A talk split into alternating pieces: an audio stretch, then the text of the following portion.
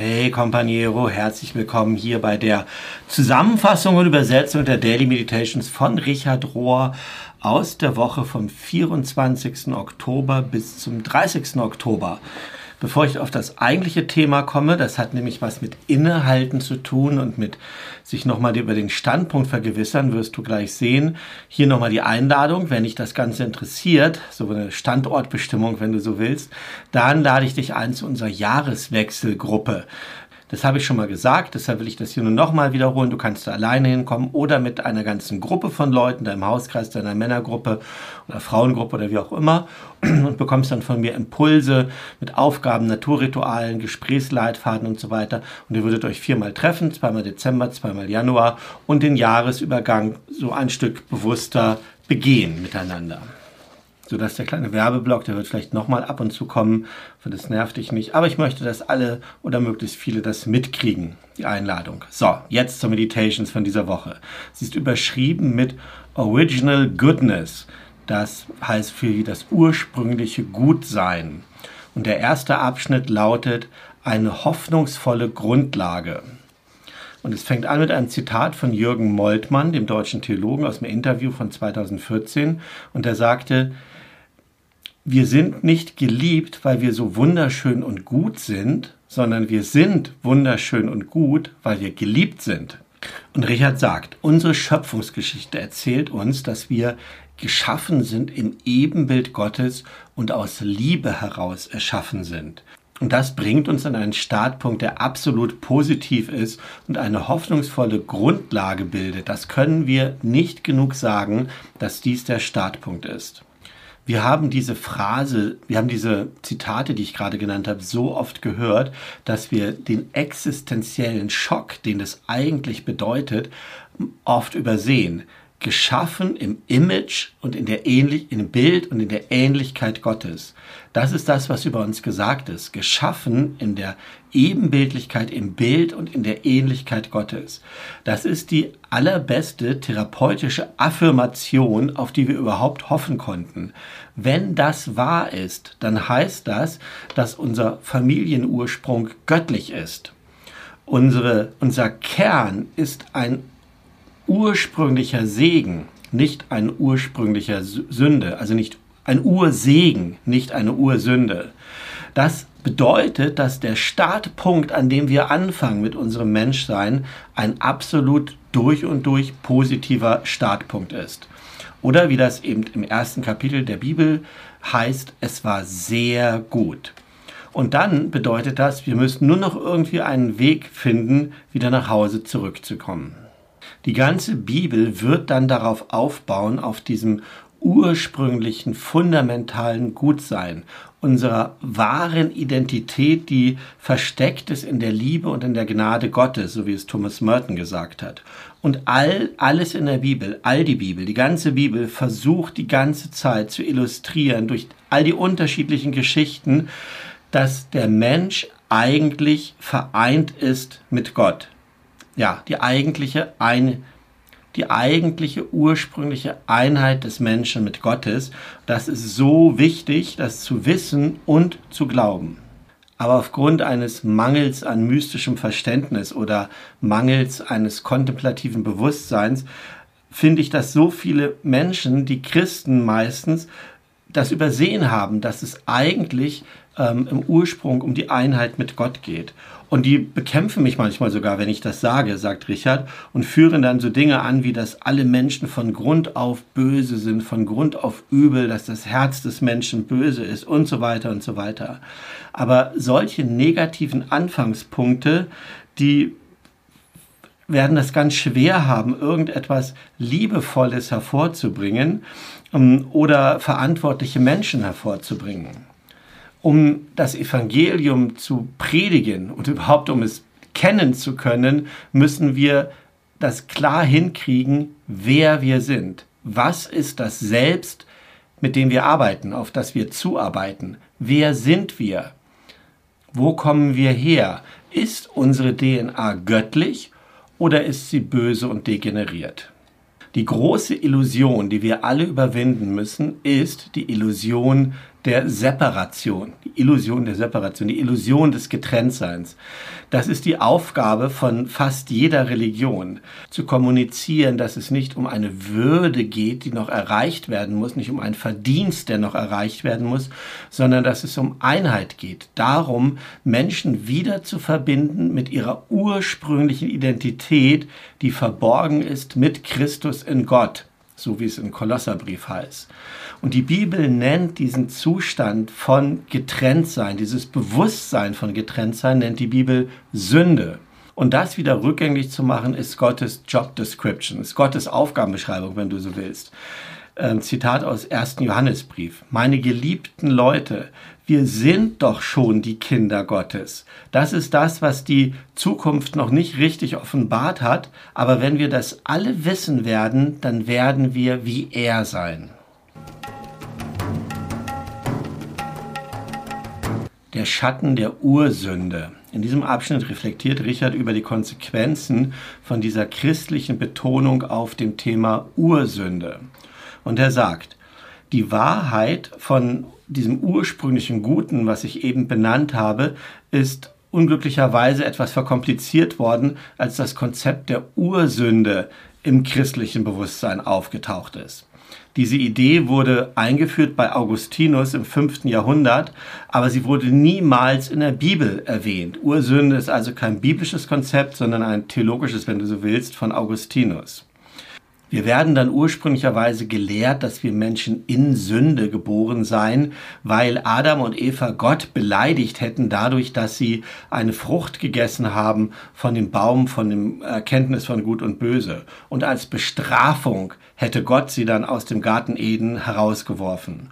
Und wir nehmen die ganze Geschichte und denken darüber dann typischerweise in so etwas wie persönlicher Verantwortung oder persönlicher Schuld.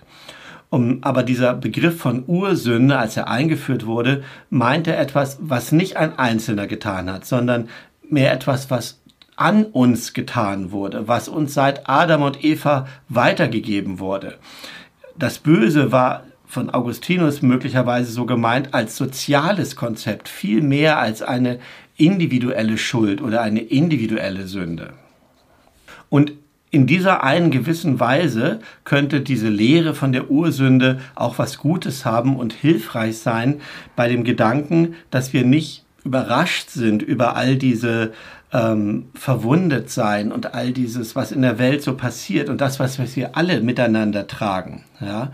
Und das Wissen um unsere gemeinsame Wunde, die wir tragen, hilft uns mehr zu vergeben und mitleidiger, mit, mit mitleidsvoller mit uns selber und mit anderen zu sein. Ich glaube, dass Augustinus das eigentlich ursprünglich so dafür eingeführt hatte, dieses Konzept. Aber historisch hat uns diese Lehre von dieser Ursünde dann von Anfang an auf dem falschen Fuß erwischt, weil es nicht mit einem ursprünglichen Ja anfängt zur Existenz, zur Schöpfung, zum Menschsein, sondern stattdessen mit einem, ähm, mit einem Nein, mit einem mit, einer, mit einem Misstrauen anstelle von Vertrauen. Dagegen, nach meiner persönlichen Erfahrung, ist es so, ich habe niemals einen wirklich compassionate und wirklich liebenden Menschen, einen, einen Mitleids, mitleidshabenden und liebenden Menschen getroffen, der nicht auf einer ganz tiefen, fundamentalen Ebene ein tiefes Vertrauen hatte in diese innewohnende Güte, dem innewohnenden Gutsein in der Natur und in der Menschheit.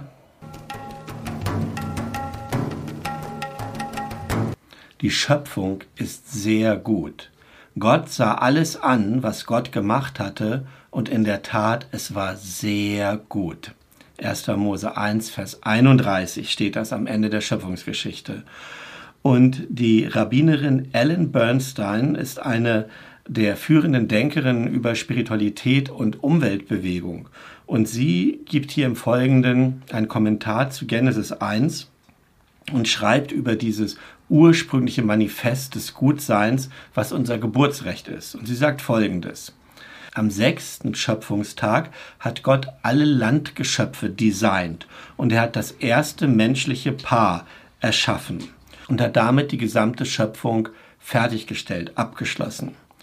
In sich selber und an und für sich ist schon jede individuelle Schöpfung, jedes individuelle Wesen gut, aber erst wenn es dann zu, beiträgt zu einem größeren, miteinander verwobenen Ökosystem, dann ist es sehr gut.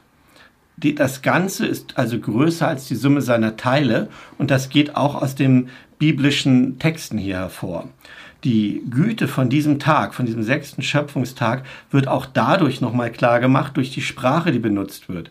Während alle anderen Tage genannt wird äh, als ein Tag, es war ein Tag, Abend und Morgen ein Tag und so weiter, wird der sechste Tag bezeichnet als der Tag. Es ist der Tag, der unterschiedlich ist als all die anderen Tage vorher. Es ist der Tag der Ganzheit. Am sechsten Tag ist es ganz und ist es rund. Ganzheit beruht auf, der, auf dem kompletten Netz des Lebens und daher sowohl von einem ökologischen Standpunkt als auch aus dem Standpunkt der Schöpfungsgeschichte ist das Gute, das ursprüngliche Gutsein beheimatet in der Community, in dem Gewebe des Lebens, im Netz des Lebens, in den Beziehungen, die wir alle miteinander in der ganzen Biosphäre haben. Alle Organismen, die es gibt, interagieren beständig mit ihrer Umgebung. Es ist ein unendlicher, ein endloser Kreislauf von Geben und von Nehmen. Und kein, Men kein Wesen, keine Kreatur, ob es menschlich ist oder nicht menschlich, kann in Isolation leben. Und die Autorin Danielle Schreuer sagt dann Folgendes. Sie versteht dieses Gutsein in der Schöpfung ähm, als eine Fähigkeit zu wachsen und Potenzial zu haben für noch mehr Gutes. Der Garten Eden ist nicht ein Platz von Perfektion, wo alles fehlerlos ist, sondern vielmehr ein Platz von Ganzheit, von Ganzheitlichkeit und von dem sich entfaltenden Leben, das darin angelegt ist. Und sie sagt, Schöpfung ist nicht das Ergebnis einer äh, Dekonstruktion, Destruction, nicht einer Zerstörung, also wie in anderen Schöpfungsgeschichten kommt, in unserer, die Welt entsteht nicht aus der Zerstörung von etwas heraus, sondern aus der überfließenden Güte, aus dem überfließenden Gutsein Gottes. Und es ist eine Declaration, eine Deklaration, eine, ein Aussprechen immer und immer wieder über das Gute in der Schöpfung, Creation's Goodness. Wenn wir uns dagegen vorstellen, dass die Schöpfung einfach etwas wäre, so ein utopischer, wie heißt hier, happy-go-lucky place, also so ein, so ein Platz, wenn wir da nur hinkommen, dann sind wir wunschlos glücklich, so ein Schlaraffenland würden wir vielleicht im Deutschen sagen, wo nichts schiefgehen kann, wo nichts passieren kann, wo nichts Böses passiert, dann verpassen wir die, die Schönheit und die Harmonie, die in diesen biblischen Schöpfungsgeschichten, in den Genesis-Geschichten drin steckt. Vielleicht wäre ein besserer Ausdruck, ein besserer Blick auf die Schöpfung nicht der von Perfektion, sondern von dem Potenzial, das in dem Allen steckt. Erschaffen in dem göttlichen Bilde. Und Richard sagt, die essentielle Aufgabe von aller Religion ist es, uns zu, zu helfen, zu erkennen und wieder zu entdecken, dass wir und alles andere in diesem göttlichen Ebenbild gemacht sind. Wir und alles andere auch. Oder jeder andere so. Und wie immer wir das nennen oder wie immer wir das bezeichnen, diese Ebenbildlichkeit Gottes, klingt ja ein bisschen sperrig. Was damit aber passiert ist, es ist ein absolutes Wesensmerkmal und ein Wesensmerkmal, was sich nicht verändert. Da gibt es nichts, was wir tun können, um noch ebenbildlicher zu werden oder um weniger ebenbildlich zu werden. Wir können nichts dazu tun und wir können nichts wegnehmen von der Ebenbildlichkeit. Und es ist nicht unsere Sache zu entscheiden, wer Ebenbildlichkeit Gottes hat und wer das nicht hat. Ja, es ist ein reines, absolutes Geschenk und es ist gleichermaßen an alle Menschen gegeben. Alle Menschen sind Ebenbilder Gottes. Und es sind oft die Mystiker über all die Jahrhunderte, die das verstanden haben, dass my, my deepest me ist Gott. Mein tiefstes Ich ist Gott. Ein paar Leute zu nennen, St. Katharina von Genoa hat das ausgedrückt, Gregory von Nyssa, Gregor von Nyssa, glaube ich, der hat 335 gelebt bis 394, der sagte, in jeder menschlichen Seele existiert ein göttliches Element, eine, Art von innerem Auge, die fähig ist, etwas von Gott zu erhaschen, von Gott zu sehen, weil es da eine tiefe Beziehung gibt, eine Affinität zwischen der menschlichen und der göttlichen Natur. Das Gregor von Nüssert im vierten Jahrhundert. Im Mittelalter Mechthild von Magdeburg, gelebt 1212 bis 1282.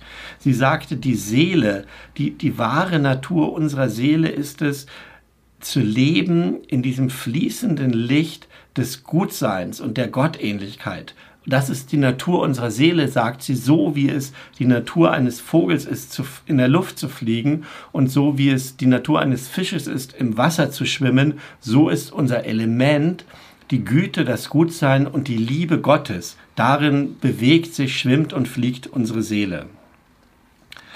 Ein ähm, anderer Mystiker im frühen 17. Jahrhundert, Francis de Sales, Bischof in Schweiz, der schreibt Folgendes oder über den wird Folgendes gesagt. Francis hat nicht darüber gesprochen, dass der Grund der Seele ähm, göttlich wäre, so wie das die Rheinland-Mystiker tun, sondern er nennt dass die Bergspitze der menschlichen Seele äh, oder vergleicht das mit einer Bergspitze, mit Mountain Top of the Soul, die Bergspitze der Seele, den äußersten Gipfel, wo das Selbst endet und wo Gott beginnt. Ein Nichtplatz, der trotzdem irgendwie ein Platz ist, ein, ein Dwelling Place, ein innewohnender Ort, der nur erreicht werden kann durch eine alltransformierende Momente von Liebe. Soweit die Mystiker.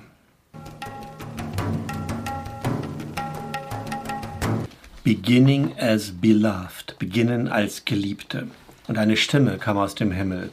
Du bist mein geliebter Sohn, an dir habe ich wohlgefallen. Markus 1, Vers 11. Und Richard sagt, We have to begin positive. Wir müssen positiv beginnen. Durch eine wundervolle, großartige Erfahrung. Durch etwas, was größer ist als das Leben. Durch etwas, was uns eintauchen lässt in die Tiefe unseres eigenen Daseins, in unserer eigenen Existenz.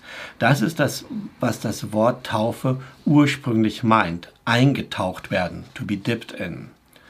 Jesus ist 30 Jahre alt, als seine Taufe passiert, an ihm passiert. Und gemäß dem Markus-Evangelium hat er vorher nicht ein einziges Wort gesagt. Ja, bevor wir nicht wissen, dass wir ein geliebter Sohn oder eine geliebte Tochter sind oder dass wir irgendwie geliebt sind, haben wir nicht wirklich etwas zu sagen. Wir sind dann so angefüllt mit Selbstzweifeln, dass wir nichts Gutes haben, nichts Gutes mitzuteilen, keine gute News, keine Good News, keine guten Nachrichten, kein Evangelium haben für die Welt. Und in seiner Taufe wurde Jesus eingetaucht ähm, in das vereinheitlichende Unifying Mystery, in das Mysterium, das eins macht, in das einende Mysterium von Leben und Sterben und Liebe. Den Satz nochmal, weil er so schwierig ist. Jesus wurde in seiner Taufe selbst eingetaucht in das einende Mysterium, in das einsmachende Mysterium von Leben und Sterben und Liebe. Das ist der Ort, wo alles beginnt, sogar für Jesus.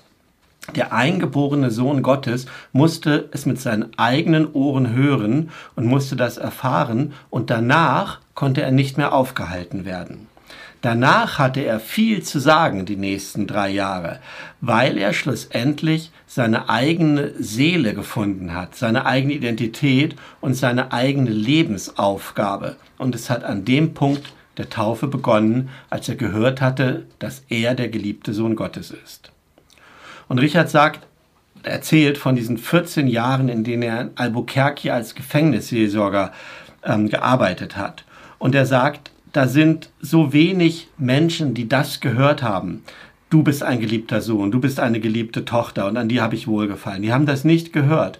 Und wenn Menschen das nicht hören, dann verbringen sie ihr ganzes Leben damit, das sich selber irgendwie einzureden und zu sich selber Worte zu sprechen. Ich bin okay, ich bin wundervoll, ich bin großartig. Aber wir glauben das nicht wirklich, wenn wir uns das selber sagen. Diese Worte müssen von etwas oder von jemandem kommen, größer als wir selber. Es ist eigentlich der Job, den die Eltern haben. Also ein, ein erster Job oder ein erster Ort könnte das sein, wo die Eltern das tun, das an ihre Kinder zu kommunizieren, dass sie geliebt sind und dass sie ewig existierende Kinder Gottes sind, ja.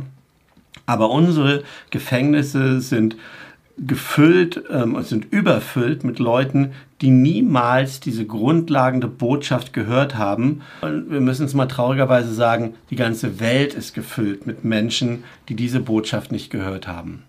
Und der einzige Zweck, die einzige Aufgabe von dem Evangelium oder vielleicht von Religion überhaupt, ist es, diese eine und ewige Wahrheit zu kommunizieren, du bist geliebt. Sobald wir das einmal klar haben, kann uns nichts mehr aufhalten und niemand kann das dann je von uns wegnehmen, weil es uns gegeben wurde und zwar immer und überall durch Gott gegeben werde, gegeben wurde, für die, die das in Freiheit akzeptieren können, who will accept it freely, die das gut freimütig annehmen können. Und Richard sagt, meine einzige Aufgabe und der von jedem anderen Prediger oder Predigerin ist es, dies immer wieder zu erzählen und ein, ein Wiedererzählen dieser ewigen Botschaft Gottes, die dann alles Gute auf der Erde initiiert. Du bist ein geliebtes Kind Gottes. Ich sage das nochmal, die einzige Aufgabe von jedem, der etwas verkündigen will, ist es, diese ewige Botschaft, die ursprünglich Gott gesprochen hat, du bist ein geliebtes Kind Gottes, die immer wieder an den Mann oder an die Frau zu bringen. Being God's Somebody, jemand sein für Gott. Der Bischof Michael Curry, mit dem Richard viel gearbeitet hat, der teilt im Folgenden seine Einsichten, was es bedeutet, jemand für Gott zu sein und wie uns das erlaubt, uns selbst und andere zu lieben. Und er sagt Folgendes. Ich bin schlussendlich dahin gekommen, dass the call of God, dass der Ruf Gottes, dass die Liebe, die uns willkommen heißt, dass es immer ein Ruf ist, der darin besteht, das wahre Du zu werden, wahrlich du selbst zu werden und nicht eine Imitation von irgendjemand anderen. Viele Leute sind vertraut mit diesem Teil, wo Jesus das Gesetz von Mose zusammenfasst. Du sollst deinen Nächsten lieben wie dich selbst, wie dich selbst. Ja, sich selbst zu lieben ist eine notwendige Balance. Es gehört zu diesem Balanceakt des Liebens dazu, sich selbst zu lieben. Wenn wir das nicht schaffen, wenn wir darin versagen, uns selbst zu lieben, dann können wir auch nicht unseren Nächsten lieben. Die Fähigkeit, unsere Nächsten zu lieben, ist verbunden damit, dass wir ihn oder sie als jemanden sehen können, der im Bilde Gottes gemacht ist oder die im Bilde Gottes gemacht ist. Und die Fähigkeit, dich selbst zu lieben, ist genau das Gleiche, nämlich die Verbindung herzustellen, dass auch du gemacht bist in der Ebenbildlichkeit Gottes. Es ist Gott. Über uns, unter uns, um uns herum, ähm, alles durchtränkt von Gott und Gott ist Liebe. Die Fähigkeit oder die Kapazität, dich selber zu lieben, ist aufs engste verbunden mit der Fähigkeit, andere zu lieben. Und die Challenge, die Aufgabe, die Lebensaufgabe ist es, ein Leben zu führen, ein Leben zu schaffen, zu erschaffen, das es erlaubt, beide Nöte zu füllen, dich selbst zu lieben und deinen Nächsten zu lieben. Und am Schluss heißt es hier, und ich weiß nicht, ob das von Richard ist oder von diesem Bischof Michael Curry, auf jeden Fall heißt es da so, meine Aufgabe ist es, Samen der Liebe zu pflanzen und diese Pflanzen weiter zu nähren, sogar oder besonders dann, wenn schlechtes Wetter kommt. Es ist idiotisch von mir zu denken, ich könnte irgendwie den großen Plan verstehen ähm, oder verstehen, wie meine kleine Aktion von Liebe pflanzen in die ganz große Welt hineinpasst und was es bewirken könnte. Aber alles, was ich tun kann, ist immer und immer wieder, mich selbst zu überprüfen, to check myself again and again, immer wieder, handle ich in Liebe? Do my actions look like love? Sind meine Handlungen, sehen die nach Liebe aus, beinhalten die Liebe? Und es ist unmöglich zu wissen, in diesem Moment, wo du in Liebe handelst, was dieser kleine Akt von Güte und von Liebe, was der auslöst im Laufe der Zeit, wie so eine Lawine. Ja? Und diese Erkenntnis, die ist sowohl ermächtigend als auch erschreckend, weil es bedeutet, dass wir alle fähig sind, mit unseren kleinen Taten die Welt zu verändern. Und dass wir alle verantwortlich sind, diese kleinen Gelegenheiten zu finden, finding those opportunities to protect, feed, grow and guide love. Diese kleinen Gelegenheiten zu finden, die Liebe zu beschützen, zu nähren, zu wachsen und zu begleiten, zu leiten, zu behüten. Das ist die Aufgabe, zu der wir gerufen sind in all den kleinen Momenten unseres Lebens. So, das waren die Meditations von dieser Woche und ich finde, da bleibt auch nicht mehr viel zu sagen. Mir fällt das alte Pfadfinder-Motto ein, jeden Tag eine gute Tat. Und ich wünsche dir, dass du diese Gelegenheiten siehst. Ich glaube, sie kommen. Ich glaube, das Leben und Gott selber bieten uns diese Möglichkeiten, eröffnen uns diese Möglichkeiten. Und ich wünsche dir die Augen des Herzens, dass du sie sehen mögest, die Ohren des Herzens hören, dass du sie spüren kannst und dass du dann deinem Ruf nachkommen kannst, in Liebe zu handeln, jeden Tag ein wenig, jeden Tag ein paar kleine Stellen und der Rest ist dann Gottes Sache. Für dich und dein Leben wünsche ich dir alles Gute. Mach es gut. Tschüss.